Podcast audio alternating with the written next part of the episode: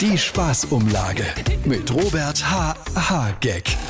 Ja, also wir haben ja jetzt beschlossen, viele neue Gaskraftwerke zu bauen, weil wir ja enorm viele heimische Gasvorkommen haben in Deutschland. Also zum Beispiel in der Gastronomie oder in der Gastritis und natürlich auch in allen Gasballtheatern. Und da werden wir die Meiler betriebssicher mit betreiben können, bis dann endlich Wasserstoff zur Verfügung steht. Denn dann werden die Spaßkraftwerke ja auf Wasserstoff umgestellt. Denn Deutschland ist ja auch ein absolutes Wasserstoffland. Wir haben ja da die Wasserkuppe und die Wasserscheide, den Wasserkopf in der Verwaltung. Und der letzte Monat war ja auch deutlich zu nass. Ja, also da sind wir also absolut auf dem richtigen Weg. Und außerdem sollen diese Gaskraftwerke ja die meiste Zeit auch gar nicht in Betrieb sein. Ja, also wenn die Sonne weht oder der Wind scheint, dann haben die nämlich Pause und bleiben aus.